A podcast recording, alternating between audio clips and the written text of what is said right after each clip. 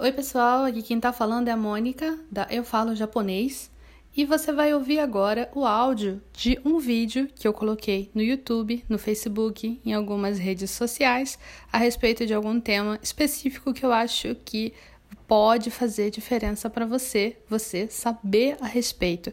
Eu espero que você goste. Vamos lá. Deixa eu ver aqui, tem um comentário importante. Sensei, aprender os verbos e depois as partículas tem problema no aprendizado? Cara, olha, a questão é a seguinte. As partículas, elas não são só ligadas a verbo, tá?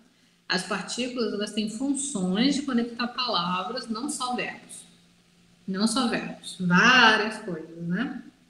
Então, quando a gente estuda verbo, eu acho, minha opinião, tá? Que é muito mais fácil você aprender a usar o verbo, perdão, se você aprender as partículas que são pedidas com esse verbo, que nem o exemplo que eu dei do tabeiro, né?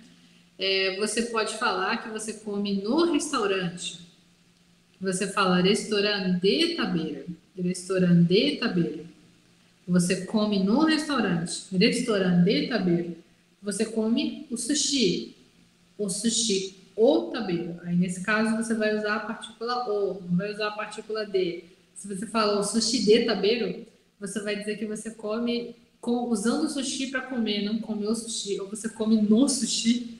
Isso não faz sentido. E você fala que você come com o seu amigo. Então, modate to tabeiro é, é interessante quando você aprender um verbo novo, você pegar e aprender. Hum, o que, que eu posso dizer com esse verbo? Eu posso dizer, por exemplo, o verbo tabeiro, eu posso dizer que eu como em algum lugar, com alguém, alguma coisa. Pensa assim, o que, que eu digo com esse verbo? E quando eu digo isso, qual partícula eu uso? Se você aprende dessa forma, cara, é muito mais fácil, muito mais fácil. Faz isso, faz esse favor para você. Aprende junto. Tem outras partículas que não tem nada a ver com verbo. Não tem nada a ver com verbo. Essas partículas você não precisa aprender junto com verbo porque é separado. Mas quando você aprender um verbo novo, você necessariamente vai precisar aprender partícula. Porque se você não aprender partícula, você não vai conseguir usar o verbo. Então não adianta nada você saber o verbo, não é verdade? É, a Allen comentou uma coisa interessante aqui.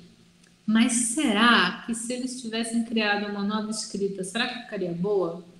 Pois os coreanos criaram uma nova escrita e que é fácil de se aprender, mas tem muitos problemas na hora de estudar lá. Que problema que tem na hora de estudar? É, então, problema na hora de estudar? Assim, a, a escrita coreana, ela é uma escrita é uma escrita que é bem, parece que foi feita assim, bem para você conseguir, bem para você conseguir aprender rápido, né?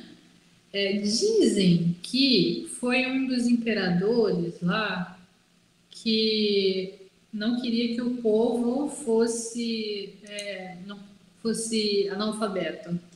Porque assim, a Coreia, para quem não sabe, a Coreia também usava Coreia também usava kanji chinês, tá?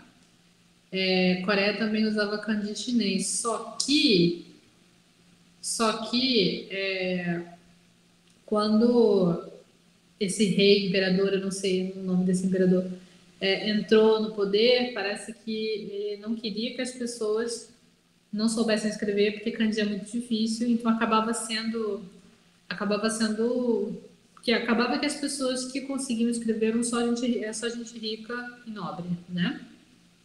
É, mas é, parece que ele juntou várias pessoas é, inteligentes, como é que eu vou dizer, vários é, eruditos e ordenou que eles inventassem um novo alfabeto que fosse fácil de aprender para o povo aprender a escrever. Eu não sei se isso é verdade. Eu não sei. Eu tenho uma tendência a acreditar que pessoas ricas e no poder não ligam para plebeu, assim. É claro que pode haver uma exceção, mas É, eu não sei o que aconteceria. É, eu não sei o que aconteceria se fosse assim. É, se os japoneses inventassem assim. Na verdade, eles inventaram, né? O hiragana e o katakana. Eles inventaram. Só que eles não deixaram de usar o kanji. Porque o kanji, gente, é, é muito prático, né? Apesar de ser complicado aprender vários kanjis, quando você sabe o kanji, é muito prático.